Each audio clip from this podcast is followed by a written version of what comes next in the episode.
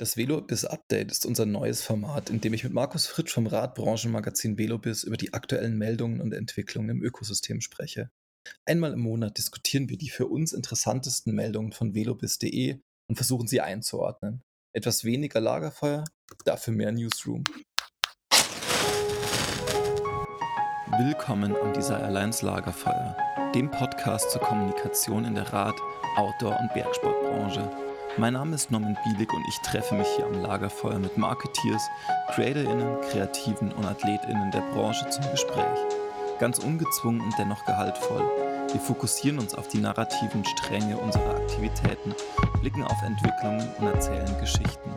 Ganz unprätentiös, einfach aus dem Wunsch heraus Erfahrungen und Gedanken zu teilen und andere daran teilhaben zu lassen. Willkommen am Desirelines Lagerfeuer. Ja, Markus, äh, schön, dass es klappt, dass wir uns zum zweiten ähm, Velobis-Update hier treffen.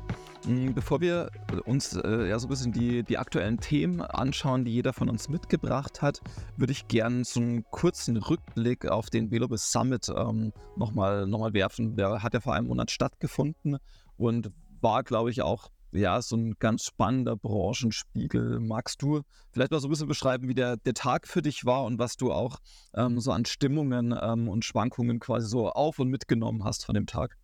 Ja, gerne. Um, erstmal, erstmal hallo Norman, schön, dass wir wieder zusammenkommen. Beim zweiten Mal ist ja schon fast eine Tradition. Ne? Mal gucken, wo wir dann noch hinkommen mit unserem Velobis-Update bei euer, an eurem Lagerfeuer. Nee, ähm, ja, Velobis Summit am 31. Januar war der, war eine tolle Veranstaltung.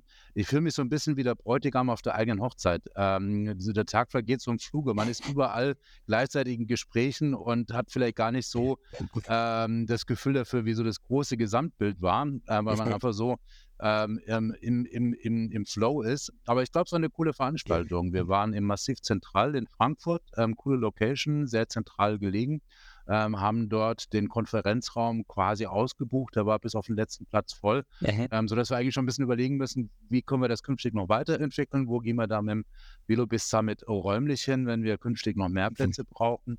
Und es war, glaube ich, so eine ziemliche Hands-on-Veranstaltung. Mhm. Wir haben viele Themen aus dem, äh, aus dem Gebiet Kommunikation und Marketing aufgegriffen, mit viel Bezug zur Branche, mit sehr viel ähm, ganz unmittelbaren Anwendungsbeispielen. Und ich glaube, es hat allen gut gefallen. Und ich glaube, vor allem ganz spannend war auch, oder vor allem spannend, neben vielen anderen Themen, war das Thema künstliche Intelligenz, AI, mhm. ähm, wo wir einen super Vortrag vom Hartmut Ulrich von BVA Bike Media hatten, der sich mit dem Thema schon sehr intensiv beschäftigt und der, glaube ich, einigen Zuhörern die Augen geöffnet hat, was da ja auf alle Kommunikationsarbeiter zurollt gerade. Das ist schon massiv.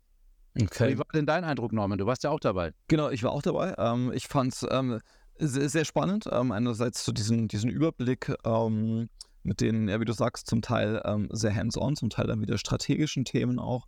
Ähm, und andererseits einfach mal wieder so ein, ein, ein Panoptikum an Menschen aus der Industrie zu treffen. das ja dann doch immer wieder so ein bisschen, so ein bisschen wie Klassentreffen und dann doch auch wieder neue Gesichter mit dabei. Ähm, das hat mir gut gefallen, auch gerade so am Anfang des Jahres tatsächlich. Fand ich das einen, ähm, ja, einfach einen schönen Einstieg irgendwie. Und ähm, die Location war natürlich, also sehr passend dazu, sehr inspirierend auch. Ähm, passt natürlich auch, dass die, dass die Eurobike da gerade noch einen, ihr, ihr Frankfurter Büro eröffnet hat. Ähm, was, glaube ich, für die Mitarbeitenden, die da in Frankfurt sitzen, ähm, schon auch eine ja wirklich gewinnbringende Location ist, ähm, von dort aus arbeiten zu dürfen. Also von daher war es für mich auch ganz spannend. Es war ein bisschen schade, weil ich ähm, ja am späten Nachmittag dann schon abreisen musste äh, und den Abend verpasst habe. Und ähm, dieses, also ich finde das Networking ja immer ganz interessant bei solchen Veranstaltungen. Ich weiß auch, wo wir die Mountainbike-Tourismuskonferenzen organisiert und geplant haben. Wir haben gesagt, wir, wir, planen so ein bisschen Programm um Pausen herum und haben im jeden, also jedes Jahr eigentlich die, die Pausenzeiten erhöht. Mm, und also der Abend hätte mich natürlich schon noch interessiert, um so ein bisschen, ja, so einen Stimmungsfang vielleicht auch zu machen. Wie war denn da dein Eindruck? Ähm, wie es denn der Branche und den einzelnen Protagonisten in dieser Branche? Mm, ich glaube, man, man wehrt sich dagegen, sich runterziehen zu lassen. Also okay. ähm, so die Begleitumstände, glaube ich, in manchen Unternehmen sind immer noch schwierig. Ähm, ähm, aber ähm, prinzipiell habe ich das, das Gefühl, dass so die, die, das Grundvertrauen in das Produkt Fahrrad ungebrochen ist. Also die meisten Player sind sich bewusst, ähm, so die Probleme derzeit sind temporär. Und ähm, wenn man die löst oder die, die Phase jetzt irgendwie sauber durchkommt, ähm, ja. dann hat unser Produkt auch wieder eine, eine, eine gute Konjunkturaussicht. Ähm, und wir merken auch hier als Verlag ähm, ganz unmittelbar, ähm, dass in manchem Kontext die Marketingbemühungen der Player in der Fahrradbranche auch wieder zunehmen. Mhm. Ähm, für uns war auch gerade als Verlag die letzten drei Jahre durchaus ein bisschen schwierig manchmal, weil einfach die Produkte sich auch ohne Zutun sehr gut verkauft haben. Und der Leidensdruck oder die Notwendigkeit, ähm, Absatzimpulse zu schaffen, ähm, ist in diesem Jahr deutlich größer als in den vergangenen Jahren. Und okay. klar, es gibt immer so, ein, so, eine Mittelsituation. Es gibt Unternehmen, die ähm, sind momentan im, im, Krisenmodus. Da wird gespart, wo es nur geht. Und dann wird natürlich oft auch bei den Marketingausgaben zuerst gespart. Das ist aber nicht exemplarisch für alle Marktteilnehmer. Ähm, wir sehen durchaus, dass viele Marktteilnehmer, viele unserer Werbekunden dieses Jahr sogar ihre, ihre Budgets ähm, ähm erhöhen oder zumindest vielleicht etwas anders gewichten.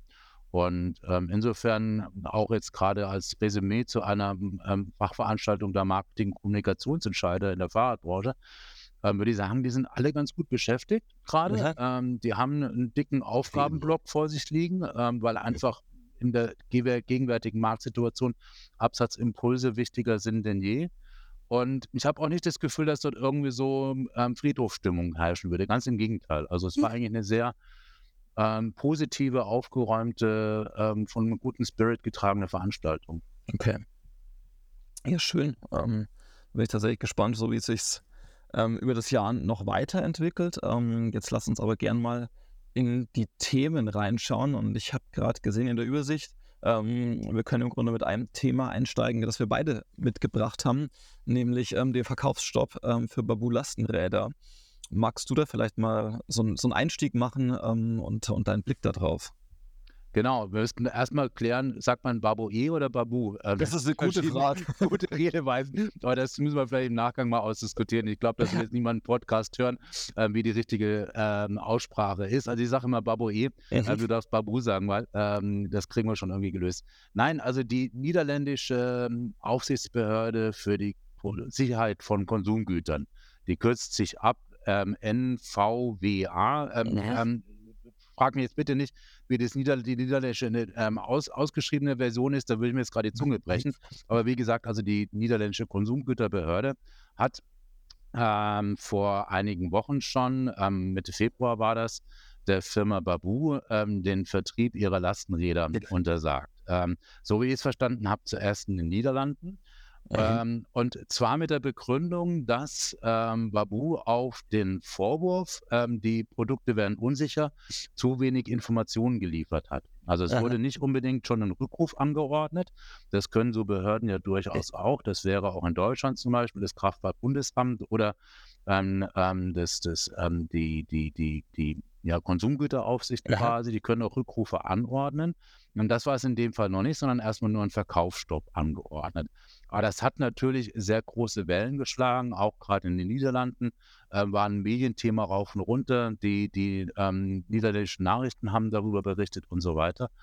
Und ähm, daraufhin hat dann Babui also ähm, auch relativ bald ähm, seine Kunden informiert und gebeten, die Produkte vorerst nicht weiter zu nutzen. Mhm. Und wenn man weiß, dass so ein Lastenrad gerade in Familien wirklich ein Mobilitätsmittel ist und damit die Kinder zu, zur Kita gebracht werden oder die Wocheneinkäufe erledigt werden oder wie auch immer, ähm, ist das natürlich für die Nutzer von dem Fahrrad erstmal ein Rieseneinschnitt gewesen und hat auch, ja. glaube ich, einigen einigen Unfrieden und, und ja auch Unzufriedenheit bei den Kunden generiert erstmal. Mhm. Und ähm, ja, jetzt ähm, gerade heute, heute Morgen, bevor wir den Podcast jetzt ähm, aufnehmen, ja. Ähm, mal kurz ähm, noch mal ein bisschen recherchiert, was ist der aktuelle Stand.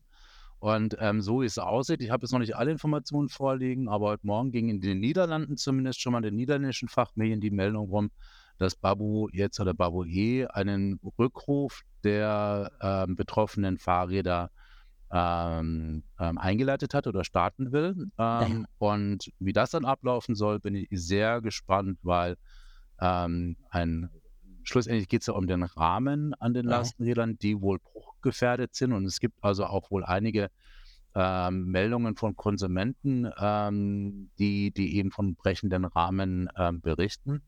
Und den Austausch eines Rahmens an einem Lastenrad ähm, stelle ich mir alles andere als trivial vor. Vor allen Dingen bei einem Produkt, was in einem sehr hohen Stückzahl auch direkt von Babu verkauft wurde. Also, also nicht über den, nicht über den Fahrradhändler, sondern direkt ähm, auf der Webseite bestellt und direkt an den Kunden geliefert wurde. Ja. Also da bin ich echt mal gespannt, wie sie das hinkriegen wollen. Ja, bin ich auch gespannt. Ähm, und also, was ich ja äh, interessant finde ähm, an dieser ganzen Geschichte, ist ja eigentlich so diese die mediale Berichterstattung drumherum, weil es ja wirklich ähm, schon gefühlt äh, hohe Wellen schlägt.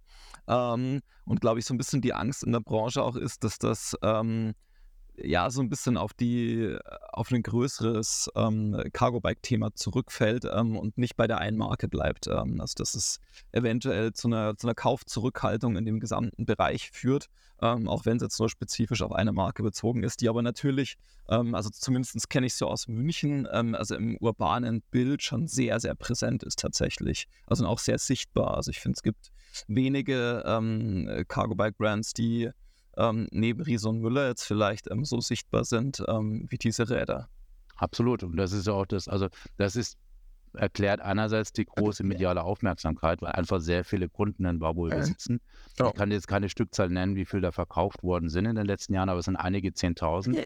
Ähm, und ähm, ja, eben diese große Verbreitung ähm, zeigt ja auch, wie wichtig das das, das, das Produkt, das Mobilitätsmittel für die Anwender ist. Es war ganz ja. witzig, über vor ein paar Tagen bei uns beim Aldi beim Einkaufen mit meinem Lastenrad, ist kein Babui, ein anderes Produkt, aber standen dann das erste. Mal, lustig aufgefallen, fünf Lastenräder vom Aldi. Davon waren drei Babus. Ähm, also siehst du schon Marktanteil drei von fünf so ungefähr. Das ist natürlich jetzt okay. keine empirische, exemplarische Untersuchung, aber es zeigt schon so ein bisschen, wie präsent die Dinger sind. Ja. Und, aber gleichzeitig ist das natürlich auch die große Herausforderung jetzt, also bei so vielen Produkten im Markt ähm, skaliert so ein Pro Problem natürlich auch ganz enorm. Wenn du eine kleine Nischenmarke wärst, die vielleicht irgendwie jetzt in den letzten Jahren bei 100 Lastenräder verkauft hätte, ähm, wäre da auch kein medialer, ähm, keine mediale Aufmerksamkeit daraus entstanden, weil das Problem viel zu klein ist. Ja, das stimmt allerdings. Ja, sind wir mal gespannt, ähm, wie es weitergeht. Ähm, lass uns von da aus vielleicht gern ins zweite ähm, Thema schauen. Ähm, lass uns gern auch bei dir bleiben. Du hast ähm, Shimano mit um, äh, Einbußen bei Umsatz und Gewinn. Ähm, das klingt jetzt noch halbwegs harmlos in der Überschrift. Ähm, die Zahlen dahinter sind aber durchaus enorm. Ähm, also wir hatten äh, knapp 30 Prozent weniger Umsatz als im Vorjahreszeitraum, ein Absinken des operativen Gewinns um 55 Prozent. das ist also das sind wahnsinnige Zahlen ähm, und also bei vielen anderen Marktteilnehmern ähm, würden die wahrscheinlich zur Insolvenz führen. Ähm, Shimano kann es irgendwie ähm, abhaben, aber ähm, ja. Ja, also bis Shimano insolvent ist, glaube ich, muss noch viel ähm, Wasser irgendeinen Fluss runterfließen.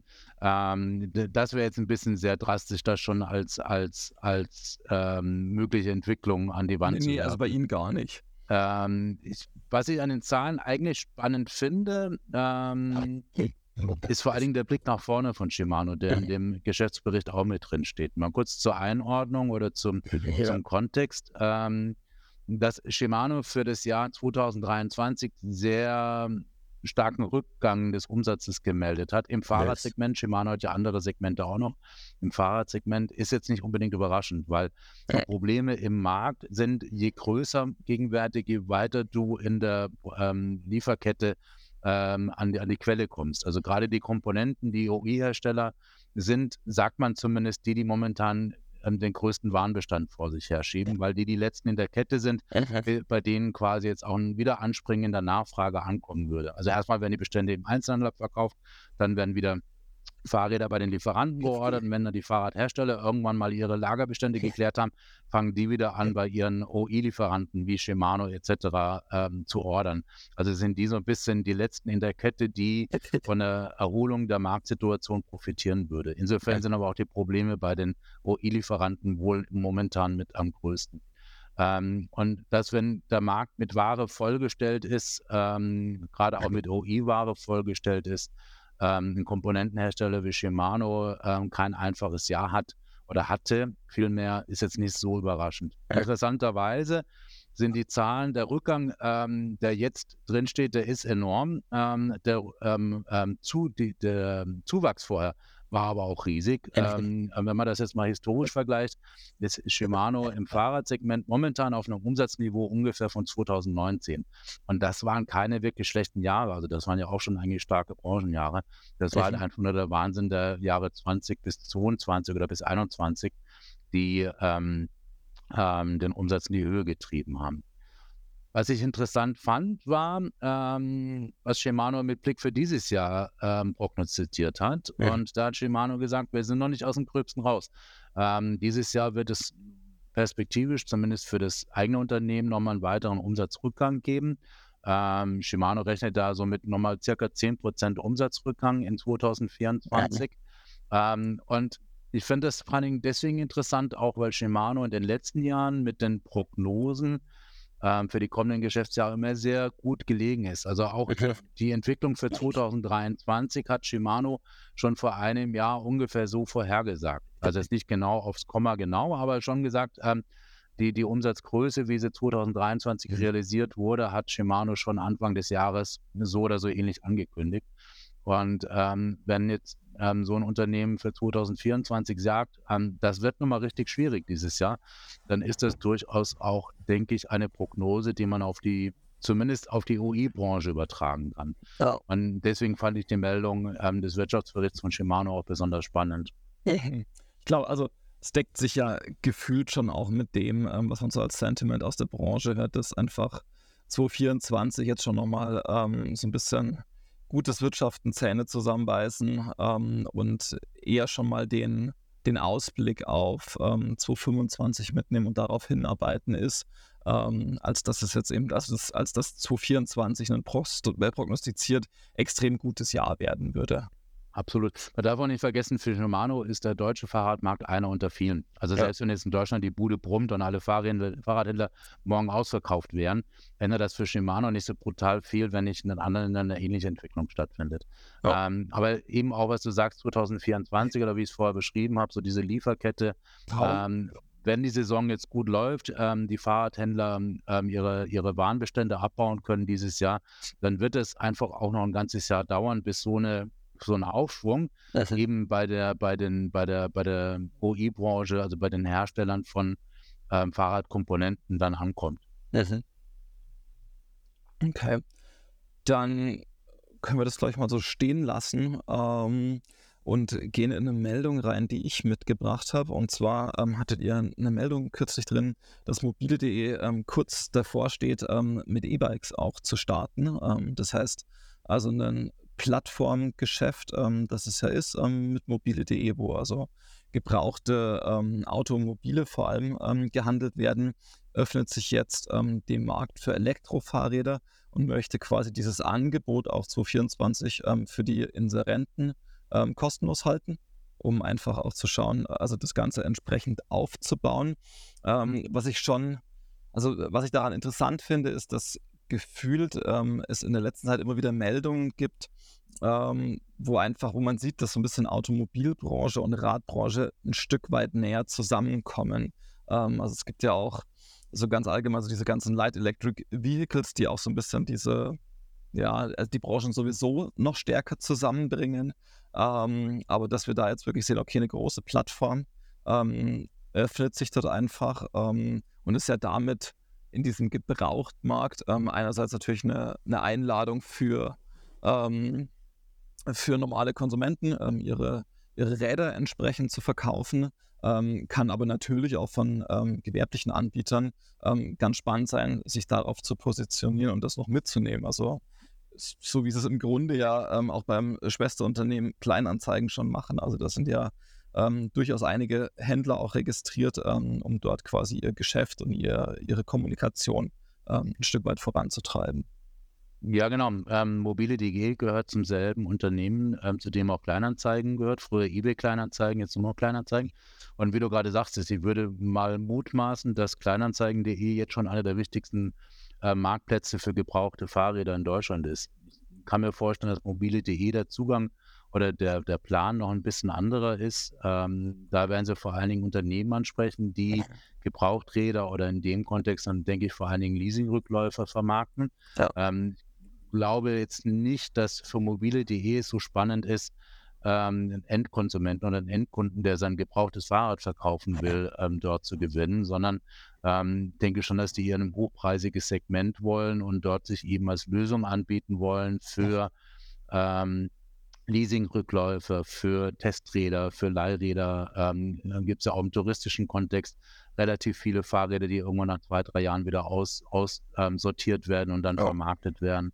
Ähm, und ähm, mein, wie du sagst, klar, ähm, ähm, Automotive Player, in dem Fall ist es jetzt ein Marktplatz, ähm, entdecken zunehmend den Fahrradmarkt für sich. Ob das jetzt unbedingt so über die Mobilitätsbegründung kommt, ist die eine, eine, eine, ja. eine Erklärung vielleicht. Ich denke auch vor allen Dingen, dass das Produktfahrrad dann auch wertvoller geworden ist. Ähm, wenn wir vor zehn Jahren über ein Gebrauchtrad gesprochen haben, ähm, war das vielleicht ein Erlös von ein paar hundert Euro, den du dort maximal oh. generieren konntest. Und ein gut erhaltenes E-Bike, ein Leasing-Rückläufer nach zwei, drei Jahren ist heute immer noch ein paar tausend Euro wert mitunter. Und damit kriegt das natürlich dann eine Größenordnung, die durchaus vielleicht auch für so einen Marktplatz spannend wird. Mhm. Absolut. Und vor allem, sehr, also es wird für mobile.de am Schluss wahrscheinlich spannend ähm, zu gucken. Ähm, ja, mit den Leasing-Rückläufern ist natürlich die, die, die, die Händler, ähm, die für sie dann interessant sind, ja durchaus überschaubar, weil dann sind sie erstmal bei den bei den Leasing-Anbietern ähm, und am Schluss müssten sie ja, ähm, wenn, wenn so deine, deine Vorhersage äh, das stimmt, dass es vor allem darum geht, ähm, ja eigentlich im Hintergrund ähm, in sehr, sehr intensiven Gesprächen mit Jobrad stecken, ähm, als, als größten Anbieter in, in dem Bereich, ähm, um die auf die Plattform zu bekommen. Genau. Ich meine, einige der Leasinganbieter haben ja selber schon Plattformen entweder übernommen oder sind genau. gerade dabei, sie aufzubauen. Ähm, ich glaube, das ist auch gerade so die ganz große, eine, oder eine der großen spannenden Fragen im Fahrradmarkt. Wird es dann überhaupt einen Markt für Leasingrückläufer künftig geben? Also, ähm, denke mal, wenn man sich das Thema Leasing anschaut, muss man natürlich auch alles durch so eine Dreijahresbrille sehen. Das heißt, die Räder, die vielleicht vor zwei Jahren, vor drei Jahren verkauft wurden oder geleast wurden, wo ein Leasingvertrag abgeschlossen wurde, ähm, da endet jetzt erst irgendwann mal der Leasingvertrag und was dort dann passiert, ähm, ist schlussendlich auch eine Entscheidung des jeweiligen Leasingnehmers, also des Arbeitnehmers, der ein Rad okay. geleast hat. Ähm, und äh, bei den meisten Leasinganbietern kannst du die Fahrräder für einen sehr günstigen Tarif danach übernehmen. Ähm, und das ist so die Frage, die sich viele momentan stellen. Was wird so das typische Verbraucherverhalten sein? Werden die meisten Kunden ihr Fahrrad übernehmen? weil sie sagen, ja, für ein paar hundert Euro übernehme ich jetzt ein tolles E-Bike ähm, und fahre das noch ein paar Jahre. Oder übernehme ich es und verkaufe es vielleicht dann selber. Da sind wir aber wieder bei dem Thema Plattformen. Oder sagen die, ja, ich hätte gern immer ein top neues Fahrrad, neueste Technik, ähm, neue Akku, alles frisch, alles wieder neu und ähm, gebe das nach drei Jahren zurück und nehme ein neues. Ähm, da wissen wir im Fahrradmarkt noch nicht so ganz genau, ähm, ja, wie das künftig hauptsächlich ablaufen wird. Natürlich wird es sowohl als auch, wird es beide ähm, ähm, Formen ähm, geben, was nach dem Leasingende mit dem Fahrrad passiert. Aber ich denke schon, dass sich ein typisches Verhalten rauskristallisieren wird. Und da muss man mal sehen. Ähm, so oder so hat es auf jeden Fall große Auswirkungen auf den Markt. Also wenn die meisten Kunden sagen, nach drei Jahren, ich ähm, lease wieder ein neues Fahrrad, dann freut sich darüber natürlich der Fahrradhandel. wenn ja. die meisten Kunden nach drei Jahren sagen, ich behalte das erstmal, dann haben wir da einen ziemlichen Einbruch wahrscheinlich der Neuradabsätze dadurch erstmal zu erwarten. Also ein spannendes Thema. Mal gucken. Ähm, und ich denke mal, so einer wie mobile.de bringt sich da jetzt auf jeden Fall mal in Stellung, ähm, um ähm, an so einem Markt künftig auch partizipieren zu können. Definitiv und vor allem, ähm, glaube ich, was man im Hintergrund sehen wird, ist, dass tatsächlich diese, also es ist ja am Schluss eine große Prozessherausforderung auch auf Seiten der Leasinganbieter. Ähm, also dass diese Rücknahme ähm, im Grunde so eine Art äh, Refurbishment ähm, und Wiederaufbereitung, die dort passieren muss ähm, und das dann an digitale Plattformen anzuschließen, muss ja maximal effizient ähm, tatsächlich auch ablaufen. Und gefühlt, wenn ich mir jetzt gerade anschaue, was irgendwie ein VSF ähm, und ein ZIV an Kampagnen ähm, für ähm, Fachkräftegewinnung schon fahren, wird es wahrscheinlich vor allem spannend, ähm, das entsprechend auch zu besetzen. Ähm, aber vielleicht gibt es dann auch perspektivisch dann wirklich nochmal technische Innovationen, die das vielleicht leichter machen, ähm, zugänglicher machen. das, glaube ich, wird schon nochmal ein, ein Treiber sein in die eine oder andere Richtung für diese Prozessoptimierung. Absolut. Ich meine, der Markt für hochwertige refurbished oder äh, hochwertige, fast neuwertige ähm, gebraucht E-Bikes ist mit Sicherheit da. Die Frage wird ja. einfach sein, stehen die Räder nachher zur Verfügung? Ähm, genau. Und das wird jetzt, denke ich, die nächsten Jahre wahrscheinlich zeigen. Ja. Okay, dann lass uns doch gern mal in die nächste Meldung von dir gehen. Und mhm. zwar ähm, hast du eine Meldung zur Eurobike mitgebracht. Ähm, mit Eurobike zeigt sich 2024 wieder als starke Messeplattform. Was ist da aus deiner Sicht so das Bemerkenswerte daran? Ein bisschen das, was ich vorher auch schon sagte. Ähm, die Marketing- und Kommunikationsarbeiter in der Fahrradbranche sind ziemlich gut beschäftigt, weil die viele, viele ähm, Aufgaben vor der Brust ja, gerade haben. Und das sieht man auch so ein bisschen, glaube ich, an der Eurobike. Wir waren ähm, tatsächlich am Tag vor dem Velobis.de Summit auf ein, bei einem Hintergrundgespräch mit der Eurobike, wir und andere Fachmedien. Okay. Das war so ein kleiner B2B-Pressetalk, wenn man so will. Und da hat sich die ähm, Vernemic, also die Messegesellschaft der Eurobike, so ein bisschen in die Karten blicken lassen, hat so ein bisschen Ausblick gegeben, wo okay. es hingeht.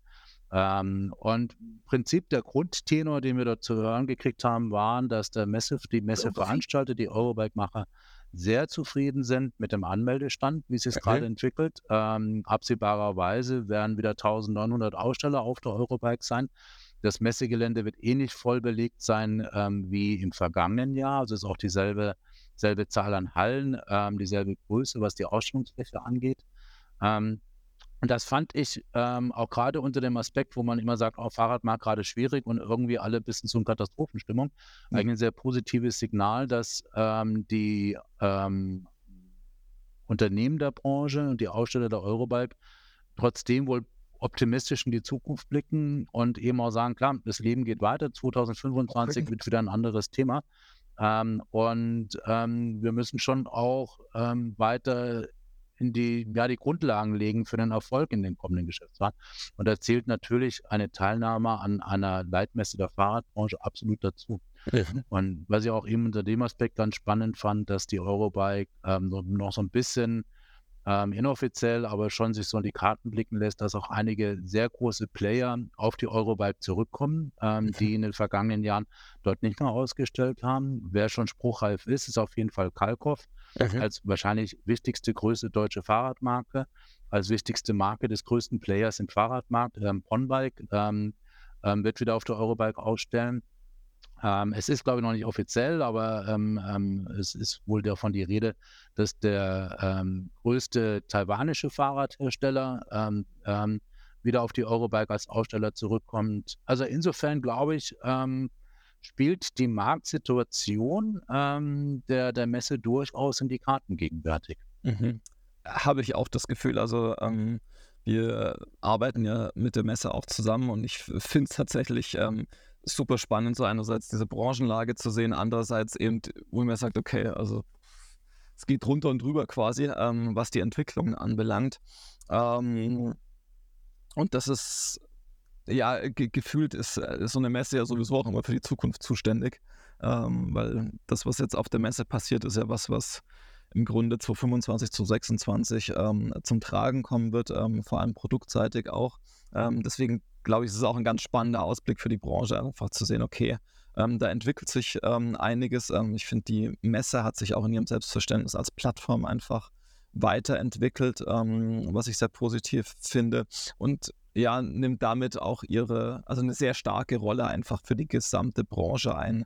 Ähm, und da fand ich auch bei euch am äh, Velobus Summit ähm, den Pressesprecher von der AUMA ähm, ganz interessant, der auch sagt, also diese Leitmessen müssen eben diese Funktion tatsächlich auch einnehmen. Also dass die so ein bisschen ähm, ja die die Branchenverbände zusammenbringen und dann so diese eine starke Stimme nach außen sind ähm, und eine, eine, Plattform eben in verschiedene Richtungen darstellen können. Und Absolut. Ja, die Entwicklung ja. haben sie gut gemacht. Und ich bin tatsächlich gespannt auch auf die internationalen Ableger. Ja, sehr. Ähm, also das ist natürlich auch so ein bisschen ähm, ein, ein, Nebeneffekt, glaube ich, aus der neuen Konstellation, ähm, die, die, ähm, die, das Joint Venture der, ähm, der Messe Friedrichshafen mit der Messe Frankfurt, ähm, ähm, das künftig quasi der Veranstalter dann der Eurobike ist. Und wenn man weiß, dass es die Messe Frankfurt mit dem Boot, die eine der größten internationalen Messeveranstalter auch ja. ist, ist das natürlich eine logische Entwicklung. Aber nochmal zurück, ganz kurz, was du vorher gesagt hast, ähm, auch die Bedeutung von so einer Messe. Ich glaube, das kann man gar nicht hoch genug schätzen, wie wichtig eine Leitmesse auch für die Wahrnehmung eines Produktes und einer Branche und einer Industrie in der Öffentlichkeit ist und die Signalwirkung ähm, in, die, in die Breite der Gesellschaft. Ja. Und es gibt wenige Veranstaltungen wahrscheinlich, wo wir das Thema Fahrrad in die 8 Uhr Nachrichten von der Tagesschau bringen. Ja. Aber die Eurobike ist eben so ein ähm, Zugang. Ähm, und über auch, ähm, ich kann jetzt gerade keine Zahlen nennen, aber wie oft ähm, von einer Eurobike überall in der Welt in Medien berichtet wird. Ähm, das ist eine, ähm, eine, Reichweite, ein Multiplikator, den man, glaube ich, gar nicht hoch genug schätzen kann. Und trotzdem ähm, muss man auch jedem Unternehmen, jedem Aussteller zugestehen, dass dieser Aspekt ein so ein bisschen nebensächlich ist, weil Schluss am Ende des Tages muss jeder Aussteller für sich eine Kosten-Nutzen-Rechnung ja. machen. Eine Messeteilnahme ist sehr, sehr teuer. Ähm, und der wirtschaftliche Nutzen daraus ist für die Unternehmen immer schwieriger zu berechnen. Mhm. Früher war es klar, da hast du auf den Messen ähm, die Vororders fürs letzte nächste Jahr geschrieben und am Ende der Messe hattest du einen Orderblock und wenn der voll war, ähm, dann hat sich die Messe gelohnt und wenn der Orderblock halb leer war, hat sich die Messe nicht gelohnt. Das funktioniert heute nicht mehr so. Und das ist ja auch das, was du im Messewesen allgemein siehst, dass einerseits klar, der Wert dieser Wahrnehmung international, der Vernetzung, des Austausches ist unbestritten groß, ist aber auch schwierig zu bemessen. Und ja. da sagt natürlich jedes Unternehmen, muss ich irgendwie einen, einen mittleren sechsstelligen Betrag in eine Messeteilnahme stecken ähm, für Händler, die ich vielleicht eh schon gewonnen habe. Also das ist eine schwierige Frage für jedes Unternehmen. Aber umso schöner finde ich, dass tatsächlich die meisten Player im Markt immer noch sagen, ja, für uns ist Messe wichtig. Wir stecken da echt viel Geld rein und ähm, haben, nutzen, ziehen da auch irgendeinen Nutzen für uns draus. Ja, ich glaube, also ich sehe das wie du, das, äh, das Ganze hat rein von der Rechnung her eine große Schwierigkeit. Ich habe das Gefühl, dass eben ähm, sehr viele und gerade so die C-Level in der Branche schon den, also einen Nutzen ähm, sehen, was irgendwie Abstimmungen anbelangt, was Netzwerk anbelangt, was auch irgendwie äh, gemeinsames Messaging anbelangt. Aber das ist natürlich ähm, ein gutes Stück weit als so ein immaterieller Wert ähm, schwerer zu bestimmen. Ähm, und im Grunde ist der, also der Wert ähm, für die teilnehmenden Unternehmen hat sich im Grunde über die letzten Jahre geändert. Das Bezahlmodell der Messen hat sich halt im Grunde nicht geändert, sondern du zahlst pro Fläche. Ähm, aber du ziehst ja erstmal mit diesem mit diesen geänderten Wert keinen Nutzen unbedingt aus der Fläche, die du bezahlst. Und das ist, glaube ich, eine Schwierigkeit, die dort ist. Und ich glaube, das ist tatsächlich was, was die Messen ähm, ein Stück weit stärker bedenken müssen, aber tatsächlich auch die, die ausstellenden Unternehmen ähm, mit, dem, mit der Überlegung, was für einen Nutzen und was für einen geänderten Nutzen sie vielleicht aus dieser Fläche tatsächlich doch ziehen können. Ähm, ich glaube, das wird schon nochmal für beide Seiten interessanter zu gucken, wie man da zusammenkommen kann. Ähm, und ja. Was ich ganz interessant fand, ich habe den Stefan Reisinger bei vorher erwähnten äh, Pressetalk gefragt. Der Stefan Reisinger, muss man kurz erklären, ist der Geschäftsführer der ähm, Phonemic, also der Messegesellschaft in der Eurobike, ähm, ob denn die Unternehmen ähm, in dem Jahr tendenziell eher kleinere Stände planen. Also ähm, den Messeauftritt vielleicht ein bisschen konzentrieren, ein bisschen smarter machen, nicht mehr das ganze Programm darstellen, sondern vielleicht nur noch die Highlights. Ähm, und er sagte, nee, eigentlich die meisten Aussteller planen genauso groß wie eh und je. Ähm, und er hat mir auch erzählt, dass tatsächlich sogar der Messepreis, also der, der Quadratmeterpreis bei der Eurobike in dem Jahr auch nochmal gestiegen ist. Also das wird sogar noch ein bisschen teurer für die Aussteller und trotzdem planen die meisten Unternehmen wohl genauso groß wie eh und je. Ja. Ähm, das hätte ich so nicht erwartet. Kann ich dir jetzt auch nicht genau erklären, wieso das so ist, ähm, dass die ähm, Aussteller da nicht ein bisschen kompakter sich aufstellen, aber anscheinend ähm, ähm Big is Beautiful weiterhin, auch beim Messestand. Ja, definitiv. Ja, da, da wünsche ich mir ja tatsächlich noch, ähm, nachdem ich äh, letztes Jahr auch so in Vorbereitungen einfach irgendwie für eine Inspiration auf unterschiedlichen Messen war, ähm, auch so ein bisschen noch noch ein bisschen mehr Mut irgendwie, was, ähm, was so die Gestaltung von Messeständen anbelangt. Also dass das irgendwie, ja, dass man sich da irgendwie so ein bisschen noch inspirieren lässt ähm, und so ein bisschen außerhalb des Gewohnten ähm, vielleicht mal arbeitet. Das fände ich noch ganz spannend für die Branche. Ja. Was mir als Messebesucher oft abgeht oder als Besucher bei Firmen an ihren Messeständen, ist so eine relativ schnelle Aussage, was ist unser zentrales Thema, unser Highlight als Marke. Das kriegen ja. manche Firmen sehr gut hin, ganz klar. Ähm, aber es gibt auch immer noch viele Messestände. Wenn du auf den Messestand gehst, siehst du erstmal 200 Fahrräder ja. und weißt eigentlich nicht so gar nicht genau, welche Messebotschaft will mir der Aussteller jetzt vermitteln. Außer, dass sie ganz viele verschiedene Fahrradmodelle produzieren. Und da kann man mit Sicherheit noch ein bisschen mehr rausholen als so eine Eurobike-Teilnahme, denke ich. Ja. Hm, und dann lass uns mal ins letzte Thema schauen. Ähm, das ich jetzt mitgenommen habe. Ähm, die, die Meldung in dem Sinne ähm, ist eher für mich so der Aufhänger. Also Brose kommt mit ähm, Cyberschutz inklusive. Ähm, also dass ähm, der Antrieb tatsächlich ähm, einfach ja, ein Stück weit Upgrade bekommt in Bezug auf Cybersecurity. Und ich fand es ganz spannend. Ich hatte es dem Vorgespräch schon gesagt. wenn man dann, wenn ich dann so runterscrolle und bei euch bei, bei weitere Artikel schaue, dann sehe ich gefühlt so im Abstand von zwei Monaten gibt es irgendeinen ähm, irgendeine Meldung von einem Hackerangriff, ähm, von irgendwelchen ähm, ja, äh, Cybersecurity-Leaks ähm, in der Branche. Ähm, und damit wird es gefühlt schon, also zumindest so im Hintergrund, ähm, zu einem ganz schön großen Thema, wo ich damit auch das Gefühl nicht ganz loswerde, dass dem noch nicht genug Aufmerksamkeit geschenkt wird, sich da, da sauber aufzustellen tatsächlich. Mhm. Das Ganze hat ja zwei Ebenen. Das eine ist ganz profan. Die meisten E-Bike-Hersteller versuchen, ihr System möglichst effektiv oder möglichst ja. gut gegen Tuning zu schützen. Ähm, das Ganze hat auch so ein bisschen eine, eine gesamtgesellschaftliche Komponente. Ähm, Tuning ist kein Kavalier, Kavaliersdelikt, genau. wird aber ähm, betrieben. Ähm, ich denke mal, das ist auch so ein bisschen Wettrüsten zwischen den E-Bike-Ausrüstern ähm, und den Tuning-Anbietern. Ähm, beide versuchen sich immer wieder irgendwie gegenseitig auszustechen. Ähm, und ähm, kann dir keine Zahlen nennen. Ähm, ähm, ich kenne auch aus meinem Umfeld keine Beispiele, aber ich glaube schon, dass relativ viel E-Bikes noch getunt werden. Ähm, und klar, wenn das ein Gesamtproblem ist, wenn dadurch vielleicht auch mal irgendwann ähm, Unfälle ähm, in die Öffentlichkeit kommen mit jemandem mit einem getunten E-Bike, der irgendwie, keine Ahnung, in der Spielstraße ein Kind überfährt oder was auch immer, ähm, fällt das natürlich imagemäßig sofort auf das Produkt E-Bike zurück. Ja. Und das will man an dem, das will man vermeiden, ganz abgesehen davon, dass es einfach auch ein rechtliches und Sicherheitsproblem ist. Ähm, die zweite Ebene ist, dass ein E-Bike zunehmend ein digital vernetztes Produkt ist mit digitalen ähm, vernetzten Funktionen ähm, wie Diebstahlsicherung, wie ähm, ähm, Datenauswertung. Ähm, ich habe ähm, die ähm, jeden Kilometer, den ich mit meinem E-Bike gefahren bin, habe ich in meiner App auf dem Handy. Ähm, und klar, wenn da jemand drauf zugreifen könnte von außen, kann er natürlich sehr A, sehr viel über mich erfahren und vielleicht B, mich auch tatsächlich, mich auch tatsächlich schädigen. oder ich verlasse mich vielleicht drauf, wenn mein E-Bike geklaut wird, dass über die, äh, über die Ortungsfunktion ähm, trotzdem das E-Bike wiedergefunden werden kann. Und ähm, das ist wahrscheinlich auch so ein bisschen ein Wettrüsten derjenigen Player mit bösen Absichten, ähm, die irgendwie so eine digitale vernetzte Funktion sich in krimineller Absicht zu eigen machen wollen. Ähm, und der Anbieter von solchen, von E-Bike-Systemen, die dagegen Brandmauern, Blockaden aufbauen. Und da ist jetzt Brose eben auch ein aktuelles Beispiel für. Okay.